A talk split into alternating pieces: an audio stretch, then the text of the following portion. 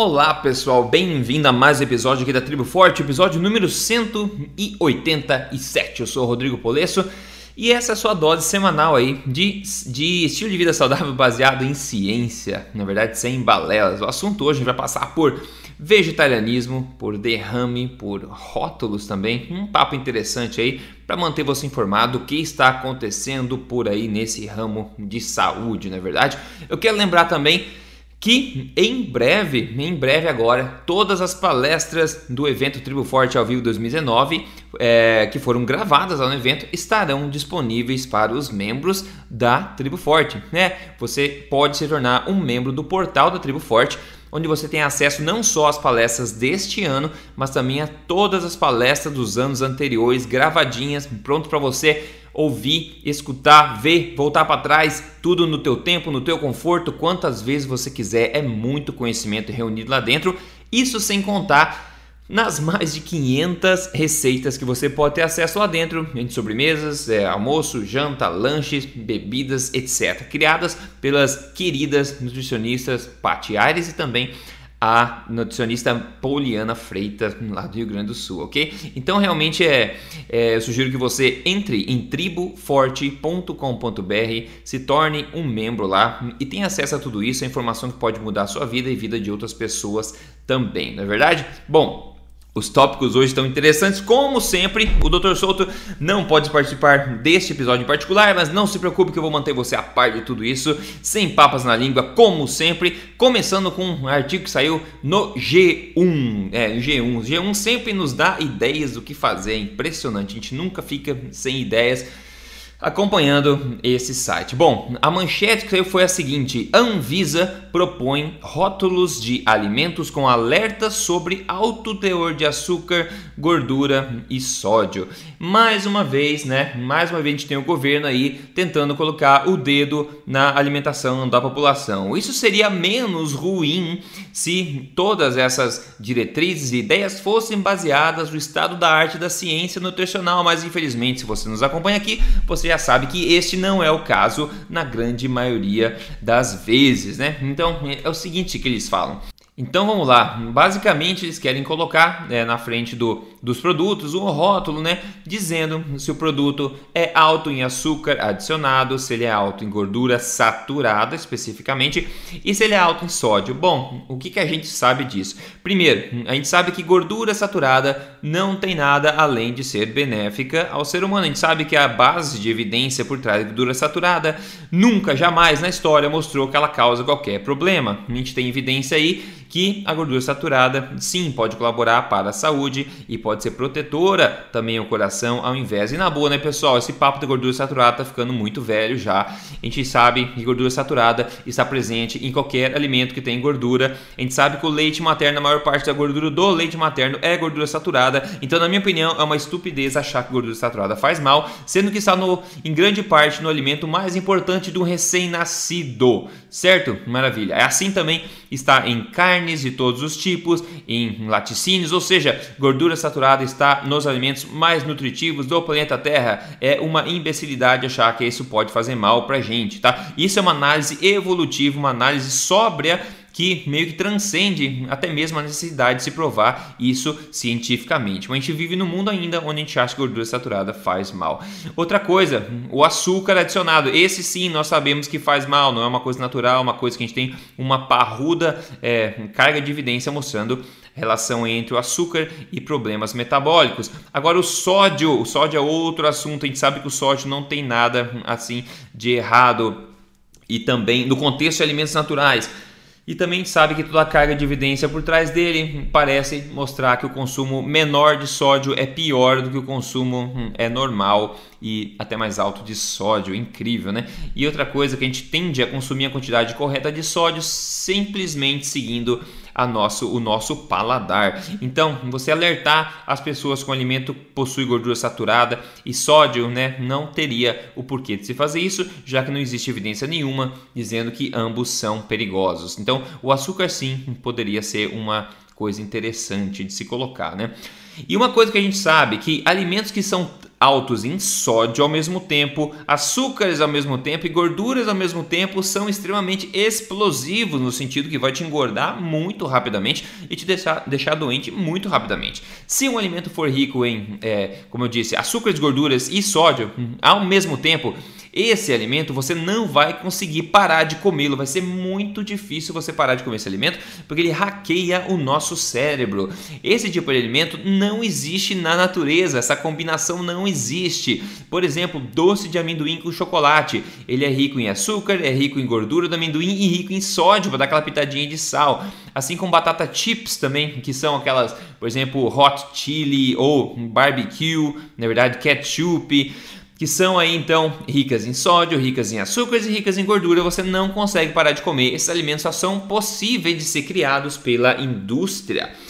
Bom, a única utilidade que eu consigo pensar para esses é, rótulos seriam realmente para saber né, quais alimentos são ricos tanto em gordura quanto açúcares também, né? Que uma combinação de gordura e açúcar no mesmo alimento não existe naturalmente, né? Mas afinal, nós não precisamos nem de rótulo para isso, porque todos os alimentos que estão tão ricos em gorduras e é, açúcares ao mesmo tempo são alimentos processados que você provavelmente não deveria estar consumindo de qualquer forma, não é? Então, então fica aí a dica. Se você vê esse rótulo, na verdade esse rótulo não foi aprovado ainda, foi aprovado pela Anvisa, mas está em processo de consulta pública agora, então isso pode vir a se tornar realidade.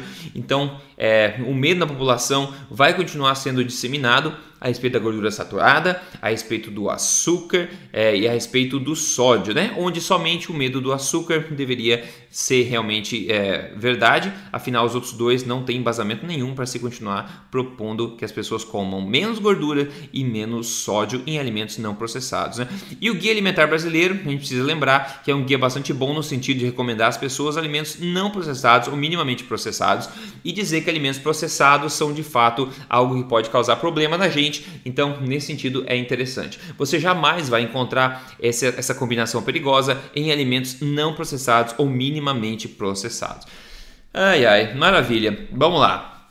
O próximo assunto aqui é interessante também, também no G1, pessoal. Também saiu no G1 aqui no site do Bem-Estar, né? Um dos programas de TV aí mais, uh, não sei, conceituado, bom, mais popular, talvez, é mais popular aí da TV brasileira sobre saúde, né? Bom, enfim, é, o que, que diz essa manchete? Diz o seguinte: dieta vegetariana reduz risco de doença do coração, mas aumenta risco de derrame, indica estudo.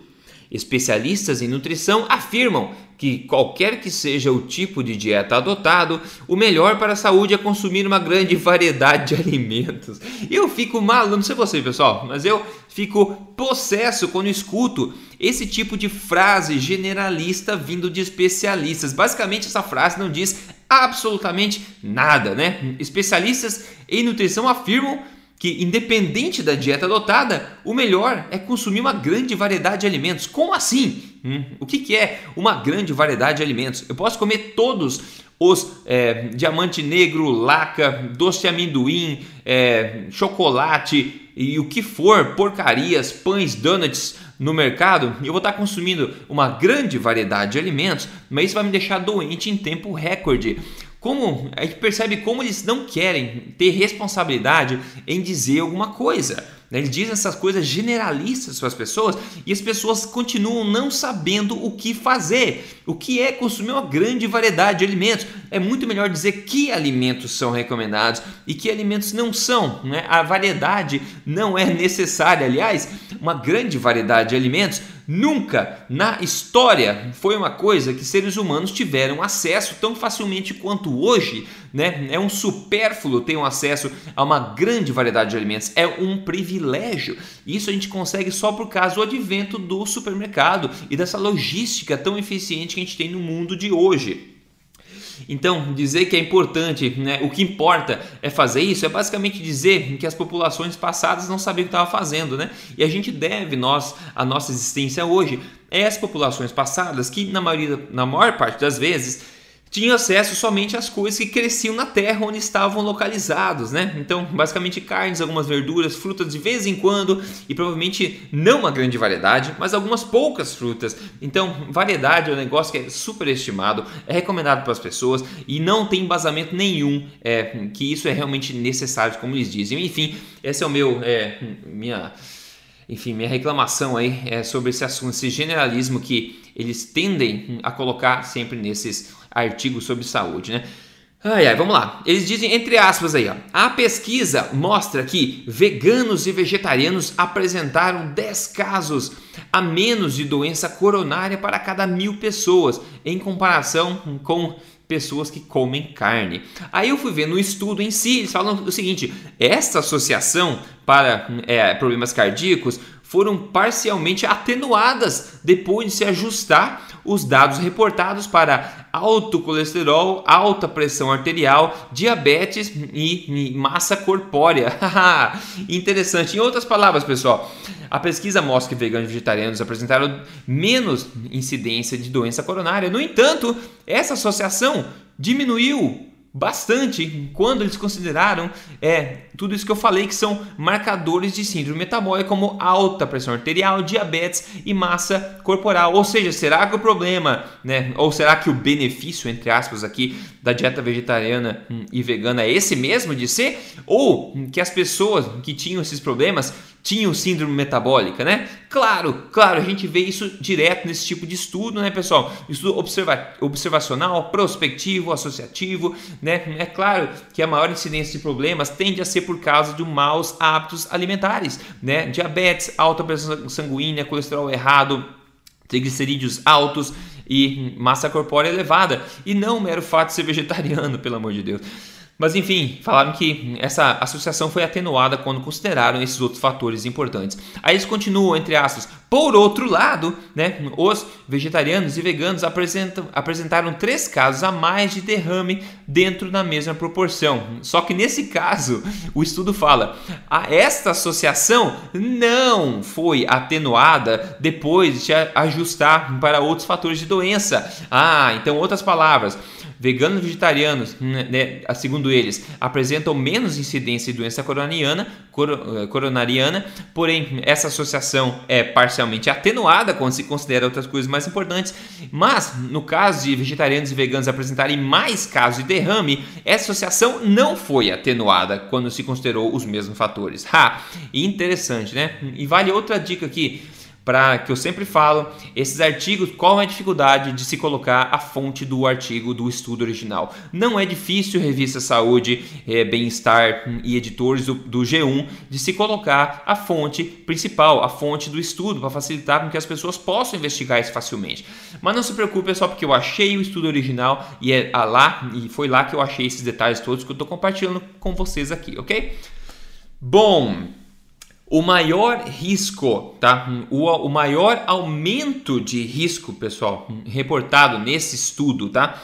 Foi na incidência de derrame que aumentou notoriamente em vegetarianos comparado a onívoros, tá? A incidência de derrame hemorrágico foi de 43% maior nos vegetarianos, tá? Então, se a gente for falar de uma coisa que saltou aos olhos nesse estudo, foi que a incidência de derrame hemorrágico foi de quase 50% maior nos vegetarianos. Então, tendo isso em mente, a manchete do estudo deveria ter sido ao invés do seguinte, ó, cuidado, vegetarianismo pode aumentar em quase 50% os seus riscos de derrame hemorrágico.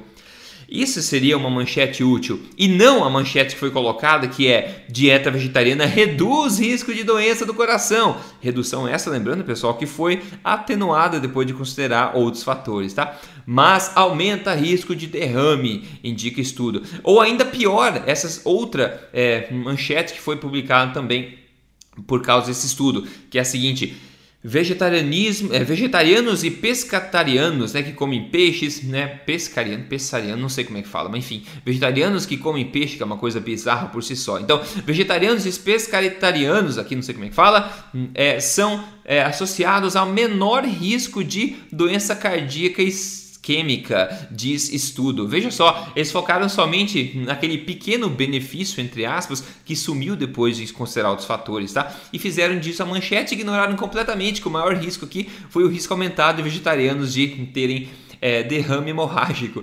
Mas sabe o que é mais engraçado no final de tudo? A manchete original desse artigo do G1 do bem-estar era a seguinte, ó: não comer carne pode elevar risco de derrame, indica estudo. Nossa, essa era a manchete original. Não comer carne pode levar risco de derrame. Isso é verdade. Essa é uma manchete, é a melhor de todas as manchetes que poderiam ter sido colocadas, né?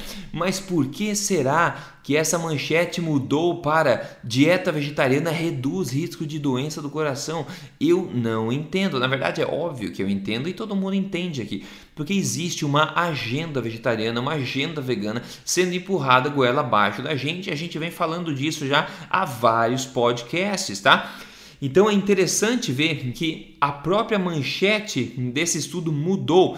O, o editor deve ter colocado não comer carne pode levar ao risco de derrame, e depois alguém nessa revista deve ter visto essa manchete dito pelo amor de Deus, nós somos patrocinados aqui pela indústria do, dos grãos, não sei do que, tem uma agenda vegana, a gente tem que falar mal da carne, você não pode dizer que não comer carne é o menos risco, então vamos focar em outra coisa, vamos dizer que vamos promover dieta vegetariana de alguma forma, vamos dizer que ela reduz o risco de doença do coração, apesar disso não ser verdade, então vamos colocar isso, né? E vamos colocar essa questão do derrame como um detalhezinho só, ah meu Deus do céu, mas olha, Independente de todos esses problemas que a gente está vendo aqui, de todas essas variáveis de confusão, de toda essa ideologia, na verdade mesmo, esse estudo, tá, que foi uma revisão de dados do estudo mais antigo, que é o estudo EPIC de Oxford, tá? Esse estudo foi só uma reanálise desses mesmos dados que já foram coletados no passado, tá?